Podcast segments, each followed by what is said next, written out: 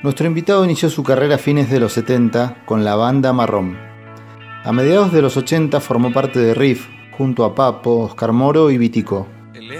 Finalmente, a fines de esa década, lanzó su extensa carrera solista, con una enorme obra a lo largo de todos estos años.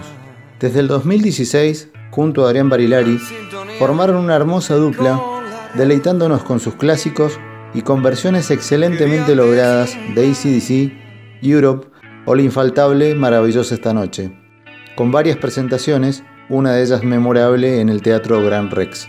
En mi caso, todavía recuerdo el show donde lo vi solamente a él y su guitarra, con la solidez de una banda completa y con la capacidad de estremecer al auditorio con su sonido tan característico. Rock, blues, distorsión y fierros en tan solo tres letras.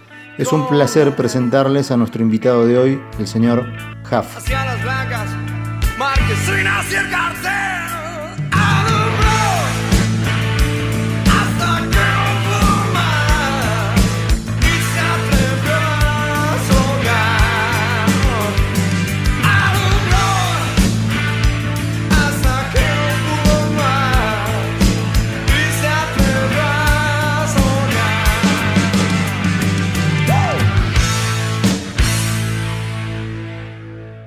Hablemos de tus comienzos. ¿Cómo fueron tus inicios? ¿Cómo llegaste y qué fue lo que te atrajo del instrumento? Por ese entonces, ¿quiénes eran tus referentes en la música? Mis inicios fueron realmente muy parecidos a, cualquier inicio de cualquier pibe de barrio. Este, qué sé yo, escuchando música por aquí por allá y lo que escuché que me mató, que fue lo, que impulsó, digamos, el principio de todo, fue un disco que se llamaba Cosmos Factory de los Creedence Clearwater Revival. Y este, llego a la guitarra porque, bueno, ya tenía una guitarrita criolla eh, que me habían regalado los Reyes Magos a los 8 años y a los 10 años, más o menos, un poquitito antes de los 10, escucho a Fogerty y su guitarra y por favor, bueno, ahí me enfermé. Eh, es John Fogerty aquel que me, el primer maestro que yo escucho que me enferma la cabeza.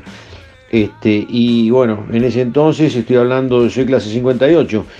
Este, en el año 67, casi 68, escucho esa guitarra de John Fogerty y él comienza a ser un referente total para mí.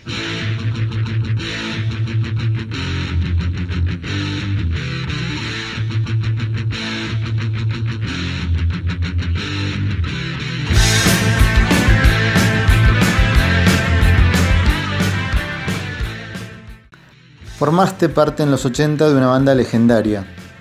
¿Cuáles son los recuerdos que tenés y qué significa Riff en tu carrera artística? Desde tu participación como protagonista, ¿qué nos puedes contar de la escena del rock nacional de esos momentos?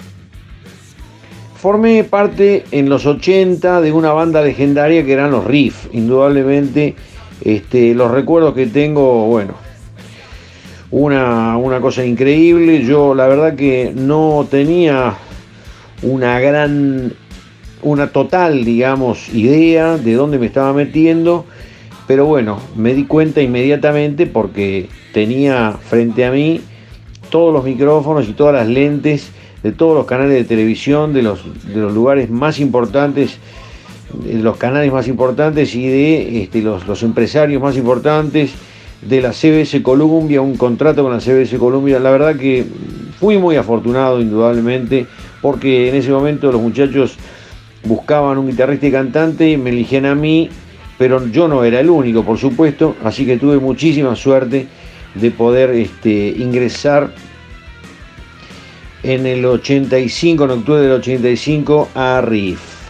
Eh, significa algo increíble en mi carrera porque tuve una gran oportunidad este, al, poner dos temas en el disco eh, que eran míos, Apiádate de él, Señor, y este, Elena X.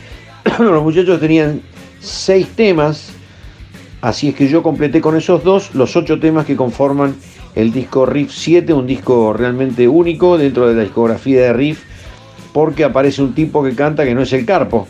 Entonces todo el mundo decía, pero esto no es riff, si canta otro tipo. Y algunos otros le respondían, pero sí, está tocando la guitarra el Carpo, pero canta otro tipo que es Huff.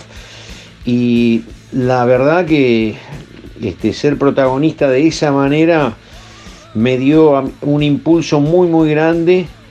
Este, en ese momento, bueno, para mí era algo increíble. Yo tocaba con la banda marrón, que era mi bandita de barrio. Ya estábamos bastante bien, metíamos 200, 200, 200, 250 por aquí por allá, sobre todo en la parte sur, en el sur en Valentina Alcina, Lanús, este, Quilmes, por ahí tocábamos muy muy fuerte y justamente al hacer tanto barullo, mm, cuando estaban buscando los muchachos de Riff, me vinieron a buscar a mí. La escena del rock nacional de esos momentos era muy distinta a la actual. En primer lugar porque todo se tocaba con los dedos y se cantaba con la garganta. Este, y mm, no había nada digital, no había nada digital. Este, bueno, era todo de otra manera.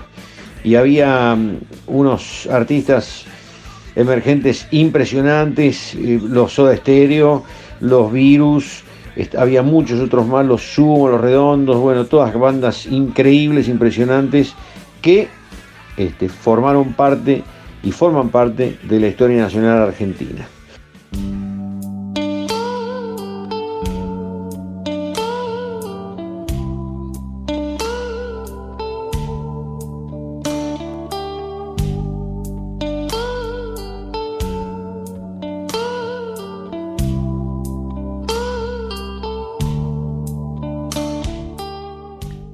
Fines de 1980, iniciaste tu carrera solista con un extraordinario aporte artístico y con clásicos que perdurarán en el tiempo. ¿Cómo fueron los primeros pasos? Deben ser muchísimas en tantos años, pero si nos tuvieses que enumerar momentos, hitos, logros que te marcaron, ¿cuáles serían? A fines de los 80 inicio mi carrera como solista, sí. Este, yo Em, me salgo en el 86, en, septiembre, en, digamos, en primavera del 86, me salgo de los riffs y mm, digamos que pienso durante un tiempo largo, meses y meses y meses, a ver qué es lo que iba a hacer, porque realmente había cosas que rodeaban a la banda que a mí no me gustaban. Este, entonces decidí tomar una actitud eh, artística como solista para hacerme cargo absolutamente de todas las cosas que pasaran eh, antes, durante y después del recital y en las eh, actuaciones televisivas, en los reportajes y todo lo demás. Este, yo tomé una, determinación bastante arriesgada, abandoné una banda, la banda número uno, indudablemente, del país en ese momento, este, y, decidí tomar una actitud como solista jugándome el pellejo. La verdad, eh, mal no me fue. Pero esto yo no lo pude hacer solo, indudablemente, sino que todos mis fanáticos, que a partir de ese momento me, empezaron a seguir, vieron una actitud totalmente definida de parte mía. Entonces, este, les gustó, indudablemente, lo que hice arriba del escenario, abajo del escenario, artísticamente y socialmente. Por eso es que puedo estar hoy en día, después de 31 años de haber grabado el primer disco como solista, que fue en 89, entrar en voz, este, puedo estar tocando en los escenarios de, mi país y de otros países también. Yo soy súper agradecido por eso. Los primeros pasos fueron durísimos, este, pero bueno, tocar y este, hacerme cargo de, de errores y de aciertos eh, así es que bueno, de ahí en más, siempre mm, indicando a todo el mundo lo que tenía que hacer, porque el que se jugaba el nombre y la jeta era yo, y hasta el día de hoy es así, así que todo el mundo que labura conmigo tiene que eh, tener un comportamiento arriba del escenario y abajo del escenario, y en todo momento y en todo lugar, de una manera que yo indico, porque es así como debe ser la cosa, porque el nombre es el mío. Este, así es que eso sucedió durante mucho tiempo hasta que todo el mundo se dio cuenta cómo era yo y ya, eso fue todo. Este, las cosas que me marcaron en, esos momentos Bueno, las actuaciones en vivo, las actuaciones en vivo son para mí este, las, grandes, los grandes momentos que puedo recordar yo, que puede recordar la gente y donde está la verdad de la milanesa. Arriba del escenario está la verdad. Así es que amo las actuaciones en vivo, siempre las voy a, llevar adelante. En este momento de cuarentena no se puede, pero bueno, todos esperamos y esperamos y acá estamos este, con el mate en la mano, eh, con la mano esperando que, se levante la veda. Este, los mm, momentos muy importantes fueron, bueno, firmar un contrato con una compañía discográfica que me propuso hacer unas cuantas cosas. Em, todo fue bien durante unos cuantos años, yo trabajé seis años para la discográfica, para em, RCA Victor, que luego fue BMG, y eh, en un momento, bueno, empezaron a, variar muchísimo las, las, em, em, las actitudes con respecto a, mi arte, a, mi, a mis obras, así que bueno, ya no me gustó y pedí que me, me que se rescinda el contrato y así fue, muchas gracias muchachos, y comencé a ser una vez más independiente, como la gran mayoría de los muchachos y chicas argentinos. Este mm, bueno, la verdad, después, bueno, hubieron varios momentos, como por ejemplo tocar en River Plate, eh, como soporte de Mick Taylor y Eric Clapton, este, y, comprobar que cuando yo terminé de tocar, que estaba prácticamente lleno, había 50 o 60 mil personas, estaban todos contra el techo, porque eh, la verdad que este, entendían que el que estaba arriba del escenario, si bien sonaba un cuarto de lo que iba a sonar después eh, el señor Clapton, mm, por lo menos estaba cantando en nuestro idioma y eso le gustó mucho a la gente Así es que eso fue muy bueno para mí, quedaron muy, muy copados y contentos. Y se habló mucho de un buen recital como, como soporte, que di la talla eh, frente a, semejante artista que venía este, de Inglaterra.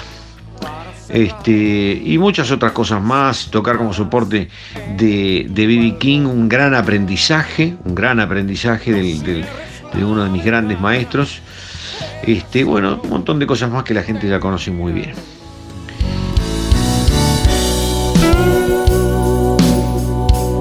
Quiero un momento para mí,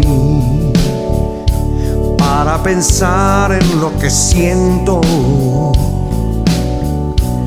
Será mejor que entienda bien, que juzgue bien mi pensamiento. Tuvimos la oportunidad de disfrutar de la fusión Huff Barilari hace no mucho tiempo atrás. ¿Cómo se gestó? Se los veía disfrutando mucho a los dos en el escenario. ¿Qué es lo que más rescatás de esta gran experiencia? ¿Hay planes a futuro con esta formación? Y Barilari. Hace un tiempo atrás hicimos 84 shows junto con Adrián. Un amigo nuestro nos eh, pidió que, que, hiciéramos una serie de canciones este, para cantarlas los dos juntos este, de eh, covers, digamos, eh, cantados en nuestro idioma, castellano-argentino. Y mm, eso hicimos, hicimos estos shows todos llenos, espectacular por todos lados, una cosa infernal. La gente lo recuerda con muchísimo cariño. Adrián Barilari es uno de nuestros mejores cantantes, esto no hace falta que yo lo diga, todo el mundo ya lo sabe. Y aparte es una persona que hace reír a la gente todo el tiempo, es un tipo con muy buena onda. Este, y la verdad que nos divertíamos muchísimo arriba del escenario, la gente se moría de risa con nosotros y, la pasaba muy bien. Y cuando sonaba la banda era una bomba atómica de 10 músicos en escena, la verdad, muy, muy bueno, muy, muy bueno eso. Este, y mm, de esa experiencia rescato que mm, se pueden hacer cosas muy piolas y muy lindas y muy buenas, este, eh, juntando eh, las personas adecuadas. En el futuro, eh, no sé qué va a pasar en el futuro, este, Dios dirá, y la gente lo está esperando como loca.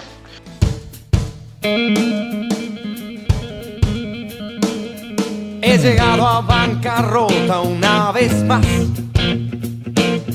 tengo pronto que ponerme a trabajar. Necesito algo para transportar la guitarra, el equipo y los demás. ¿Cómo estás sobrellevando esta difícil situación que nos toca atravesar?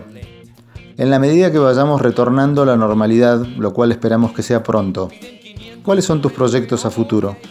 que cómo estoy viviendo esta difícil situación que nos toca atravesar, bueno, que como la gran mayoría, encerrado en mi casa, yo, ahí estamos tratando de cumplir unas indicaciones de nuestros gobiernos, de nuestros gobernantes, este, que nos, dictan esta cuarentena, esta aislación, esta este, reclusión obligatoria. Acá estamos, vamos para adelante.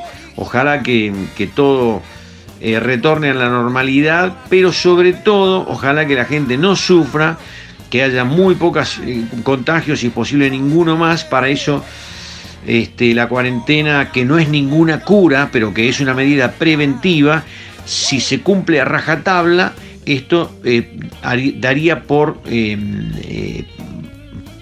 por, hecho y claro, por, supuestamente, por supuesto muy muy claro frente a cualquiera, que no habría contagio si hay cuarentena. Ahora, ¿cómo te bancas la cuarentena? Este es el asunto. Este, ¿Cómo haces si no podés laburar? ¿Cómo haces para agarpar cosas si no podés laburar, si no te entra guita a casa? Este, se puede prescindir de ver a los seres queridos llamándolos por teléfono, se pueden hacer videoconferencias, internet nos, nos comunica de manera visual y auditiva, todo bien, todo bien, se puede esperar un poco, esperamos, esperamos, esperamos fenómeno. Pero cuando tenés que garpar a fin de mes que te cobran todas las cosas que hay que, que, que, pagar, sea Morphy, sea este, la luz, el gas, el teléfono o cualquier otra cosa más que hay que pagar, indudablemente, las obras sociales y todo lo demás, este, ¿cómo haces para garpar si no puedes laburar, si no te está entrando guita a casa? Yo supongo que este, todos los impuestos que uno ha pagado en toda la vida deberían haber ido a un pozo, eh, el cual los administradores eh, de, los países correspondientes echan mano a esas guitas que deben estar ahí eh, en el momento en que por una fuerza mayor como la actual el pueblo no puede laburar y necesita seguir viviendo. Entonces de ahí saca guita y les da a la gente, por ejemplo, que no pague el teléfono, que no pague la luz, que no pague este, el agua y todo lo demás y que tampoco garpe este, el Morphy, ¿viste? Por ejemplo, ¿no? Si querés eh, cambiar las cuatro patas al auto, y bueno, loco, bancate la voz. Pero hay otras cosas que, deberían ser bancadas por todos la enorme cantidad de guita que se han pagado, que, pagamos nosotros los argentinos como eh, eh, en concepto de impuestos por cada una de las cosas que compramos. Esto es una opinión mía, por supuesto.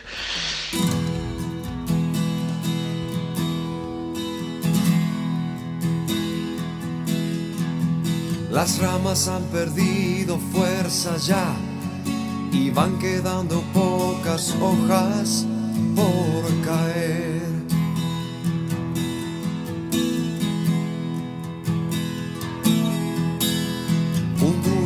Invierno viene y el amor se apaga con el frío del atardecer. A modo de despedida y cierre de la entrevista, te pedimos una reflexión final y un saludo al programa Los Chamulladores. Y para finalizar, eh, una reflexión final con respecto eh, eh, a lo que está sucediendo hoy, bueno, mucha suerte para todos nosotros, los argentinos, en realidad para todos los, países, los, habitantes de los países del mundo que están en la misma situación. Nuestra, muchísima gente está pasándola muy mal hoy, ojalá que esto se termine lo más rápido posible, que todos podamos trabajar, que todos podamos este, ver a nuestros seres queridos y, llevar adelante nuestros países, seguir remando, que nosotros estamos contentos siempre y cuando podamos remar y, y nos conformamos realmente con muy poco. Para el programa Los Chamulladores, mamá, qué nombrecito, ¿eh? Los Chamulladores, un beso muy grande este, y mm, espero que, este, que siempre tengan eh, dispuestos los, los eh, micrófonos y las lentes, si es que hacen cosas en vídeo también, para todos los nuevos artistas argentinos que necesitan, como el PAN, una ayudita por parte de los medios de comunicación. Un beso muy grande. Ferreira con Y, Juan Antonio Jaff. Tal vez mañana brille el sol y su calor permita que mi existir vuelva ilusión.